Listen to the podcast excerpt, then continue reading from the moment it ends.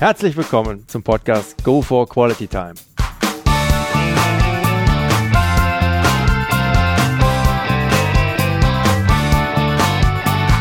Hier werden wöchentlich spannende Persönlichkeiten interviewt, um mit deren Erlebnissen und Erfahrungen zu mehr Lebensqualität in ihrem Alltag beizutragen. Mein Name ist Detlef Massorts. Ich fühle mich als Weltbürger an vielen Orten dieser Welt sehr wohl, habe riesigen Spaß am internationalen Networken und bin obendrein noch ein begeisterter Fußballer. Ich freue mich sehr, heute hier in Formello auf dem Trainingsgelände von Lazio Rom als Gast Eglitare begrüßen zu dürfen mit dem Titel der Folge 49 eine ganz besondere Karriere, viel mehr als nur ein Fußballmärchen. Aufgeben gibt's bei ihm nicht. Hallo Egli. Hallo Detlef, hallo. Dann springen wir mal ab in dein Kurzprofil. Name? Igli. Tare. Alter? 45. Geburtsort? Vlora. In Albanien. Ne? In Albanien, ja. Wohnort? Wohnort in Rom momentan. Mhm. Familienstand? Verheiratet. Kinder? Zwei Kinder. Alter, wenn ich fragen darf? 15 und 6. Mhm. Berufsabschluss, Ausbildung? Äh, Abitur. Mhm. Ausgeübter Beruf heute? Sportdirektor von, von Lazio Rom. À la Bonheur. Vorlieben, Hobbys? Musik, Familie, Freunde und Reise. Hast du ein Lebensmotto, Egli? Wenn ja, welches? Nie aufgeben. Mhm. Gibt es ein absolutes No-Go bei dir? Äh, Rassismus und äh, Leute, die nicht äh, Respekt haben. Egli, ich darf gestehen, es gibt bei allen Biografien, mit denen ich mich hier bisher in meinem Podcast auseinandersetzen durfte, keine, die mich innerlich so bewegt und berührt hat wie die deine. Du bist deinen Weg unbeirrt mit so vielen Widerständen gegangen und hast dabei nie aufgegeben. Stand heute bist du einer der erfolgreichsten und angesehensten Manager des Serie A in Italien. Tiefer Respekt und Hochachtung dafür. Ganz, ganz großes Kino. Aber lass uns da der Reihe nach einsteigen. Du kommst aus einer angesehenen Familie in Albanien und bist dann als ganz junger albanischer Fußballprofi mit 17 Jahren auf eigene Faust in einer Nacht- und Nebelaktion durch meterhohen Schnee stundenlang zu Fuß nach Deutschland gestapft. Wie ich in einem Zitat von dir gelesen habe, war das damals sehr riskant. Er hätte auch erschossen werden können, ohne dass es jemand erfahren hätte. Was waren damals deine Beweggründe, diesen doch sehr abenteuerlichen Weg zu gehen? Und hast du noch auf dem Schirm, welche Gedanken dir damals in dieser bitterkalten Nacht auf diesem abenteuerlichen Fußmarsch durch die Schneemassen durch den Kopf geschossen sind? Es war, es war wie das äh, nach dem äh, Fallen von der Mauer ist auch äh, das System in Albanien völlig äh, durchgefallen und das war das Motto für alle Albaner. Äh, es gab viele, wo das nötig hatten und es gab auch welche, wo, wo das nicht äh, nötig hatten, das Land zu verlassen. Ich war leider in, in, den, in der zweiten Kategorie, weil ich war schon Fußballprofi, meine Eltern hatten einen sehr guten Beruf, aber wie gesagt, äh, dieser Traum zu verwirklichen, in, in der Fußballwelt Karriere zu machen, das war größer als jede, jedes, jedes andere äh, Wert in, in damaligen Zeitpunkt, weil, äh, wie gesagt, das System in der damaligen Zeitpunkt war völlig äh, durchgefallen und äh, wir müssen alles vom, vom Null anfangen. Und die Wille von meiner Seite, das Land zu verlassen, war größer als dort äh, zu bleiben. Und äh, wenn ich so zurückdenke oder nachdenke an, an damaligen Zeit, das waren sehr, sehr schwierigen äh, Momenten oder Entscheidungen zu treffen. Aber nachhinein bin ich sehr froh, auch die zu, zu, zu treffen oder zu machen, weil für mich war äh, nachhinein sehr wichtig, mich auch ganz allein äh, um die Welt oder durch die Welt äh, durchzusetzen. Das war für mich sehr, sehr wichtig. Mhm, mhm. Hast du noch irgendwie auf dem Schirm, was da in dieser Nacht vor dir gegangen ist auf diesem Weg? Das war ja nun wirklich ein ziemlicher Harakiri-Ritt auch. Das war das war das, das Einzige, was, das war nicht eine Nacht, das war leider drei, drei Nächte, weil Boah. das Wetter war sehr, sehr schlimm und äh, das war nicht möglich, über die Grenze zu gehen. Also wir müssten von Prag in die Grenze und wieder zurück, drei Nächte in Folge, um das zu versuchen. Und dann am, am dritten, an dem dritten Tag hat es äh, endlich geklappt.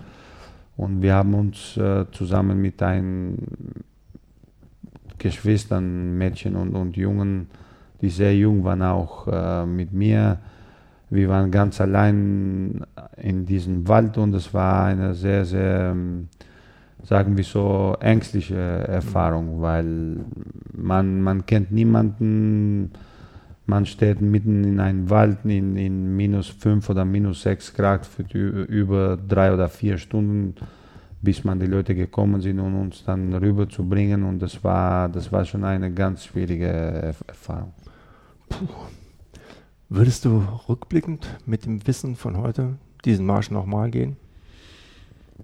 Wenn man das Risiko so ansieht, nein. Wenn man das, äh, wenn man ein Ziel vor, vor der Augen hat und und wenn man die Wille hat, auf äh, jeden Fall alles äh, zu versuchen, um, um durchzukommen, würde ich nochmal versuchen. Mhm. Chapeau. Wenn ich richtig informiert bin, Igli, hast du am Anfang als Asylant, als Gärtner gearbeitet und ungefähr vier Jahre auf einem Schiff zusammen mit anderen Asylanten in Containern gelebt. Und das als jemand, der aus gutem Haus in Albanien kam und hoch hinaus wollte. Wie hat dich diese Zeit geprägt? Welche Lehren bzw. Schlüsse hast du da für deinen weiteren Lebensweg draus gezogen? Hm, ah, das stimmt nicht so ganz. Das war, ich hatte damals ein Probetraining gemacht beim Südwest Ludwigshafen. Okay. Und der damalige Trainer Walter Pratt war ein äh, Mitarbeiter vom Sozialamt in Ludwigshafen und äh, ein ehemaliger Torhüter vom Waldorf Mannheim, so viel ich mich erinnere. Und äh, dadurch, dass äh, die Mannschaft nicht so das Möglichkeit hätte, finanziell mir einen guten Vertrag anzubieten, die haben mir das vorgestellt, diesen Asyl zu beeintragen. Und äh, das habe ich auch gemacht. Und äh, in Schiff habe ich für ungefähr einen Monat gelebt. Und danach äh, durch den Verein und durch den Vertrag, wo ich bekommen habe, habe ich eine kleine Wohnung äh, gemietet und dann, dann sagen wir so, diesen, diesen ersten Erfahrung für, für über drei Jahre, zwei Jahre in Ludwigshafen und mit äh, in, dazwischen ein Jahr in, beim äh, VfR Mannheim. Mhm. Und was hast du da von der Zeit für dein weiteres Leben so mitgenommen? Nee, also von damaliger Zeit, das war sehr, sehr schwierig, weil diesen, sagen wir so, diesen Auseinander, Aufeinandertreffen zwischen zwei Welten, meine eigene Welt, wo ich hergekommen bin, oder meine Kultur mit dem deutschen Kultur, das war das war sehr, sehr ähm, hart für mich. Vor allen Dingen, ich kannte nicht die Sprache. Hm. Und äh, ich bin sehr, sehr dankbar auf eine sehr, sehr liebe Familie, Familie Neumüller. Neumüller, die waren, äh, das war der Sohn von diesen äh, Familie war im Vorstand vom, vom Südwest Ludwigshafen und die waren für mich in, in die Anfangsphase wie, wie eine Familie. Ich war sehr oft bei denen, die haben mich sehr gut, also sehr herzlich angenommen bei sich zu Hause und haben es versucht, mir so, so, so leicht wie möglich diesen Anfangsphase, die sehr, sehr schwierig für, für einen sehr jungen Bursche, die, die allein war. Aha. Es steht überall zu lesen, dass du in der dritten Liga bei Ludwigshafen angefangen hast, Fußball zu spielen. Aber selbst da hast du einige Male auch in der zweiten Mannschaft in der A-Klasse spielen müssen. Was hat dich in dieser Zeit so stark gemacht, dein Ziel, Fußballprofi zu werden, nicht aufzugeben? Weil mein damaliges Problem damals, das war nicht Fußball zu spielen. Mein damaliges Problem war, mich äh, durchzusetzen oder etablieren in, in, in diesem Land. Und vor allen Dingen, das, das, das größte Problem war auch die, die, die Dokumenten, die Papieren. Ähm, weil ich wusste, dass es auf Dauer wäre es nicht möglich, über diesen Asyl beantragt, äh, in, über, in Deutschland zu bleiben, weil damals hatte ich keinen Grund, Asylant zu sein oder Asyl zu beantragen in Deutschland, aber das wurde so in Anfang und, und, und ich habe äh, mich durchgesetzt äh, nur über, über lange Zeit. Also habe sehr viel äh, Probleme gehabt anzupassen in diesen, in diesen Welt und äh, die Erfahrung, die mich äh, oder die ich gemacht habe, vor allen Dingen in die A-Klasse, mhm. das war sehr hilfreich und nachhinein, wenn ich mir so Augen zumache und die, die Bilder noch von mir habe, das ich bin sehr froh, dass ich diese, diese Zeit sehr, sehr gut überstanden habe, vor allen Dingen über oder nie aufgegeben habe. Wieso war es so hilfreich für dich in der, du sagst es mit Schmunzeln auch im Gesicht? Weil, nein, weil man muss das, äh, wie sagt man, das Boden erstmal treffen. Mhm. Also schlimmer als das war, hätte es nicht sein können. Weißt du, mit 15 war ich, äh, habe ich in die erste Liga mein erstes Spiel gemacht äh, in Albanien mit, äh, mit 15 habe ich beim U21 Nationalmannschaft gespielt in die Europameisterschaft gegen Frankreich. Und dann plötzlich fand ich mich in, in die, durch die Dörfer von, von Deutschland zu spielen, in Plätze, wo noch nicht mal eine Tribüne war. Und es war eine sehr harte Phase, sehr harte Erfahrung und äh, es hat mich sehr, sehr viel geholfen in die Jahren dann auf dem roten Rasen, auch genannt Asche noch genau, damals. Genau. Ich frage mich, welche mentale Stärke muss man haben, wenn man in einem fremden Land, gerade am Anfang der Sprache noch nicht mächtig, von den eigenen Mitspielern ausgelacht und verspottet wird mit dummen, überheblichen und verletzenden Sprüchen wie, der schafft das nie oder ach, der versteht doch sowieso nur der Hälfte mit seinem Deutsch. Wie sehr hat dich das geschmerzt und vielleicht auch manchmal Zweifel bei dir aufkommen lassen? das hat mir sehr viel geholfen, mein, äh, meine Kindheit, weil äh, ich komme, mein Vater kommt aus, äh, aus Militärschule und es war ein sehr, sehr berühmter Sportler in Albanien. Und äh, er hat uns immer diesen harten Arbeit uns schon in die Kindheit äh, beigebracht. Also wir, wir, wir waren drei Brüder, wir dürfen alle drei um 6 Uhr morgens aufstehen, ob es Regen oder Schnee oder Sonne, wir müssen jeden Morgen aufstehen und wir müssen jeden Morgen, bevor wir in die Schule gegangen sind, über anderthalb Stunden trainieren äh, mit ihm zusammen. Und äh, in die Jahren dieses, äh, dieses Signal, der, der mein Vater mir äh, beigebracht hatte, das war mir sehr hilfreich, vor allen Dingen in diesen schwierigen Phase, oder, äh, wo, wo ich durchgemacht habe. Alle Wunderbar. Du bist mal extrem formuliert von der Kreisliga aus in der Bundesliga beim Karlsruher SC gelandet. Wie kam es dazu? Hattest du damals wirklich noch daran geglaubt, dass die Tür zur Bundesliga noch aufgehen könnte?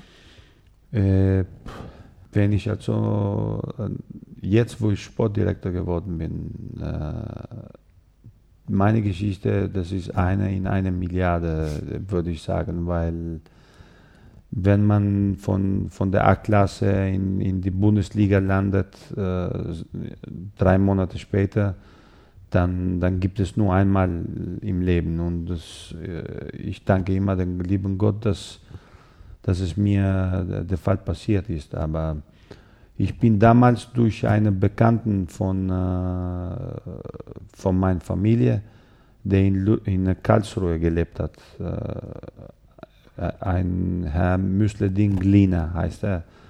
in sehr berühmt oder bekannt in, in Karlsruhe als Bruno, weil Okay. der hatte sehr viel, der war Besitzer von sehr vielen Eiscafés in, in Karlsruhe und äh, durch ihn habe hab ich es äh, mir verschafft, eine Probetraining beim Rainer Ulrich, der damaligen Trainer von Ulm und er war beim Bayern München auch, glaube ich, in die Amateurmannschaft als Trainer. Okay. Und äh, damals bin ich äh, vom Ludwigshafen nach Ulm jeden Tag durch äh, sehr viele Abenteuer und stundenlangen Reisen und mit zwei, drei Stunden Schlaf und dann wieder am nächsten Tag hin und zurück für, für zwei Wochen, bis ich das okay bekommen habe von, von ihm, einen Vertrag zu bekommen beim, beim Ulm. Und dann äh, diese Freund der Familie hat es mir dann Mögliches gemacht, äh, beim KSC ein Probetraining zu, zu machen. Und äh, das war für mich, sagen wir so, das kleine Licht in einem langen schwarzen Tunnel, wo, wo ich es endlich gesehen habe. Und äh, wo das Möglichkeit gekommen ist, diesen Probetraining zu machen, war, für mich, äh, war es für mich klar, dass es der Moment gekommen war, wo ich so lange gewartet habe in, in mein Leben. Und äh, ich wusste, dass äh, wenn ich in diesen, sagen wir so, diesen einmaligen Chance äh, nutze, dass es vielleicht auch für mich auch äh, das Tür aufbleibt für, für eine Karriere zu machen als Fußballprofi. Hm. Und ich glaube, dieses Probetraining da lief auch nicht ganz ohne Komplikation zum Montré ab, wenn ich mich recht erinnere. Nein, nein, also die, die Erfahrung war vor allen Dingen äh, in Anfang. Also wie man sich äh, vorgestellt hat von der Mannschaft, das war sehr, sehr schwierig, weil ich hatte die gesehen, das war die Zeit, wo die Valencia 7-1 geschlagen haben, der, der, dieses berühmte Spiel vom Karlsruhe in Europapokal mit Edgar Schmidt und Hike Hessler und Tanat und Fink und alle. Und dann, wie man sich äh, dann vorgestellt hat vor der ganzen Mannschaft und die Sprüche von, von Hike Hessler oder die Witze, die er über mich gemacht hat. Und äh, das hat mich sehr viel motiviert an den Moment, weil äh, Was hat er denn gesagt? Ne, also der hat mich nur gefragt, wo ich, äh, wo ich herkomme. Und dann habe ich gesagt Albanien und ich habe gedacht, ich habe gebeten, dass er aufhört zu fragen nochmal. Und dann, und dann fängt er noch, äh, dann macht er weiter und dann sagt er noch, ja, wo spielst du? Und dann, da, das war das Anfang von dem Ende, habe ich mir gedacht und habe gesagt, VfR, ne, Südwest Ludwigshafen. Und dann sagt er zu mir, ob das ein Verein wäre oder sowas. Und dann macht er einen Witz, sagt, ab morgen bringt er auch seinen Kumpel, um ein Probetraining zu machen. Und die ganze Mannschaft hat, hat äh, sag mal so, mich nicht ausgelacht, aber so als Spaß gelacht. Und äh, das war für mich der entscheidende Punkt, weil dieser Spruch hat mich sehr, sehr viel motiviert und ich wusste, dass dieses Training war für mich, es ging um, um, um äh, Leben und Tod und dann, es hat, es hat mich sehr motiviert und äh, das, das war, sag, wir mal so, das beste Trainingseinheit, wo ich je gemacht habe in meinem Leben, weil ich habe alles, ge alles gegeben in diesen Trainingeinheit, es mit, mit ganzem Herzen. Und das Beste war nach dem Training, wo, wo Hike Hessler auf mich zugekommen ist und dann sich entschuldigt hat und hat gesagt, es war ja Spaß von mir, also du hast es verdient, weil du hast es uns heute gezeigt und ich hoffe, dass du, dass ich dich morgen wieder hier sehe. Und das war das einer der schönsten Momente in meinem Leben, von so einem großen Spieler so ein äh, Kompliment zu bekommen. Klasse. Never give up. Und auch danach ging es ja für dich in Deutschland, weiß Gott, nicht steil nach oben weiter. Das waren, was waren die Highlights auf deinen weiteren Stationen in Deutschland? Positiv wie negativ? Sportlich wie auch außerhalb des Sports? Also Negatives würde ich nur sagen, nicht vieles, weil Deutschland ist ein Land, wo, wo den Ausländer sehr viel anbietet. Wenn man sich äh, die Wille dazu hat, um, um sich zu, korrekt zu verhalten, um, um sich äh, eine Karriere zu machen, auf die lange Zeiten bekommt du auch diese Chance. Und äh, ich, ich, ich habe nur gute Erinnerungen von meiner Erfahrung, die ich in Deutschland und habe sehr, sehr viel auch äh, von diesem tollen Land auch äh, gelernt. Positives, ich kann nur eins sagen, dass äh, meine Karriere hat sich sehr gut entwickelt und äh, ich habe die Möglichkeit äh, gehabt, für einen Verein wie Fortuna Düsseldorf zu spielen, wo, wo ich immer noch ein Fan von Fortuna ge geblieben bin und sehr, sehr, sehr verbunden mit dieser Stadt bin. Mhm. Ich kann das sogar noch äh, vergleichen mit meiner Heimat. Und das waren die zwei schönsten Jahre mein, meines Lebens und in meiner Karriere vor allen Dingen. Und die Bindung äh, zwischen mir und Fortuna ist immer noch sehr, sehr eng. Also ihr Düsseldorfer aufgepasst, ja. Der Sportdirektor von Lazio Rom immer noch ein großer Anhänger von Fortuna. Du wurdest vor einem Spiel mit Kaiserslautern gegen Ulm erst ausgepfiffen und dann nach dem Spiel als Fußballgott gefeiert. Hattest nie Vorschusslorbeeren, wenn du in einem Verein gewechselt bist. Musstest immer von unten anfangen und bist durch zahlreiche Höhen und Tiefen, zumindest hier in Deutschland, gegangen. Ein Ausspruch lautet, dass du mit den Jahren gemerkt hast, dass jeder Mensch ein Schicksal hat. Welches ist deines?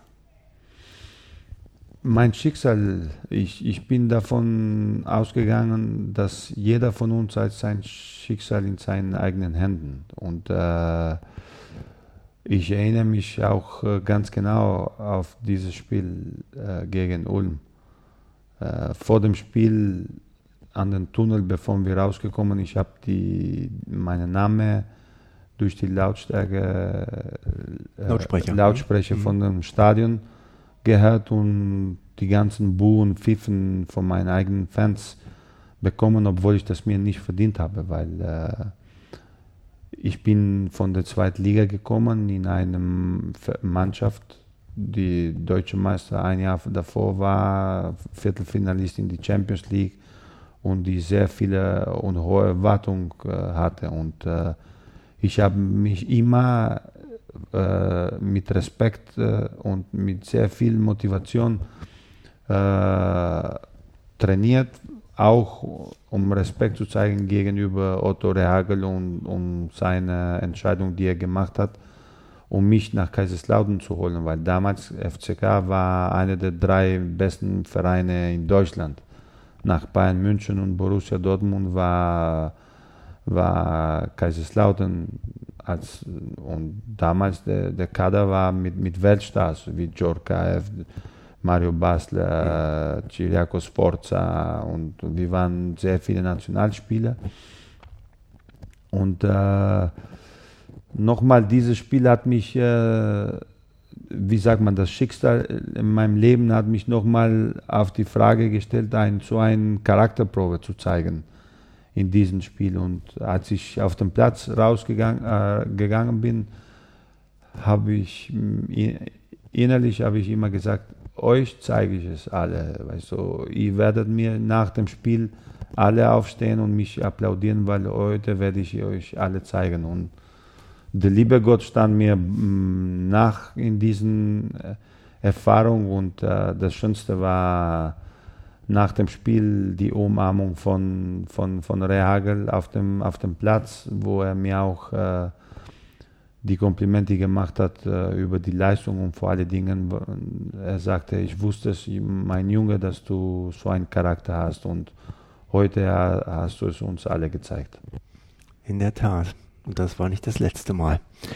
Was würdest du als Hauptgründe dafür anführen, Igli, warum du in Deutschland nie so den ganz großen Durchbruch geschafft hast, dann in Italien aber wohl? Es ist nicht so, dass ich es nicht das Ganze, meine Karriere in Deutschland war immer, sagen wir so, steigend, weil von Karlsruhe, wo ich in die Oberliga, Regionalliga und in Bundesliga gespielt habe, nach, äh, vom, Mannheim und Ludwigshafen nach Karlsruhe und vom Karlsruhe nach Düsseldorf in die zweite Liga. Äh, Vize war einer der besten Torschützen in, in die zweite Liga. und äh, von der zweiten Liga in die Bundesliga und dann mit 27 äh, habe ich das Möglichkeit bekommen, nach, äh, durch einen Verein, die sehr hoch geschätzt war damals in, in Deutschland, nach Italien zu kommen. Und es war immer mein Traum, der auch sich verwirklicht hat, äh, nach Italien zu wechseln. Und das war der Traum von, von jeder Albaner, nach äh, Italien und in die Serie A zu spielen. Und äh, ich hatte es mir gewünscht, drei, vier, vier Jahre vorher nach Italien zu wechseln, aber auch mit 27 in die Serie A zu wechseln, das war von der Erfahrung, das war auch der richtige Zeitpunkt und ich bereue das nicht. Mhm. Nach Deutschland, du sprachst es gerade an, kam dann Italien. Und da bist du aber umso deutlicher durchgestartet als Spieler wie auch heute als Sportdirektor von Lazio Rom. Warum klappt es als Spieler so viel besser denn trotz alledem in Italien? Zumindest hat es für den Außenstehenden den Eindruck. Lag es an den Umständen in einer anderen Liga oder vielleicht auch an dir selber? Was hat sich da verändert im Vergleich zur Bundesliga? Ja, aber die Mentalität, die Sprache, das Wetter, also das hat sich ist sehr viel ähnlich mit Albanien und äh, die Motivation waren auch ganz andere, als, als ich in Deutschland hatte. Die Erfahrung, die ich mitgebracht habe aus Deutschland, hat mir sehr viel geholfen in die Serie A, weil äh, das, diesen Durchsetzungsvermögen, die die Deutschen haben und nie aufgeben, äh, habe ich auch ein bisschen von mir gehabt, aber sehr viel auch von, von Deutschland auch äh, mitgebracht. Und vor allen Dingen die Disziplin, äh, richtig in jedem Training zu haben. Das das habe ich in Deutschland äh, also richtig äh, kennengelernt und äh, das habe ich versucht auch in Italien auch äh, das noch dazu noch zu verbessern. Und das war, das war sehr hilfreich in diesen acht, neun Jahren, die ich in, in die Serie A gespielt habe. Igli, ein herrlicher Abschluss. Unseren ersten kurzen Austausch in Tirana beim Albanian Sports Ambassador hatte ich schon sehr genossen und mich seitdem wirklich sehr auf dieses Interview mit dir gefreut. Aber ich darf dir sagen, dass die Vorfreude heute nochmal übertroffen wurde durch die Einblicke und Perspektiven, die du uns hier gewährt hast. Aufgeben gibt's nicht für dich. Immer wieder nach Lösungen suchen und weitermachen. Klasse. Es war wirklich, zumindest für mich, stellenweise auch sehr ergreifend und zum Reflektieren anregend und natürlich auch sehr unterhaltsam, sich mit dir hier austauschen zu dürfen. Ich danke dir ganz herzlich für deine Zeit hier in Rom, auch für die Einladung gestern zum Spiel. Nochmal da ein ganz herzliches Dankeschön. Hoffe und freue mich darauf, das mit dir bei nächster Gelegenheit weiter vertiefen zu dürfen. Also nochmal vielen lieben Dank. Es ist immer wieder ein Genuss, gerade in der heutigen Zeit, sich mit Menschen wie dir austauschen zu dürfen. Vielen Dank, vielen Dank. Ich würde es mit einem Spruch, wo ich mitgenommen habe aus mhm. Deutschland, mhm. sagen wir so, diesen Interview abschließen. Äh, wo ein Wille ist, ist auch ein Weg. Und das habe ich mir immer mitgenommen in mein, in mein Leben, als ich von Deutschland nach, äh, nach Italien gekommen bin. Ich glaube, das hast du ja sehr eindrucksvoll auch nochmal zum Besten gegeben. Einfach wirklich nur genial. Dankeschön. Liebe Zuhörer, sollten Sie auf den Geschmack gekommen sein und Interesse daran haben, noch mehr über Iglitare zu erfahren, dann schauen Sie doch einfach mal in Wikipedia rein unter www.wikipedia Iglitare. Der Link zur Webseite sowie weitere Infos finden sich aber auch wie gewohnt nochmal in meinen Shownotes. Ja, in dem Sinne, sollte Ihnen der heutige Podcast gefallen haben, dann würde ich mich sehr freuen, wenn Sie ihn kurz in iTunes bewerten können. Ihre Bewertung hilft, meinen Podcast sichtbarer zu machen und mehr Leute werden so auf ihn aufmerksam. Ich würde mich sehr freuen, Sie auch nächste Woche wieder begrüßen zu dürfen. Bis dahin eine entspannte Quality Time.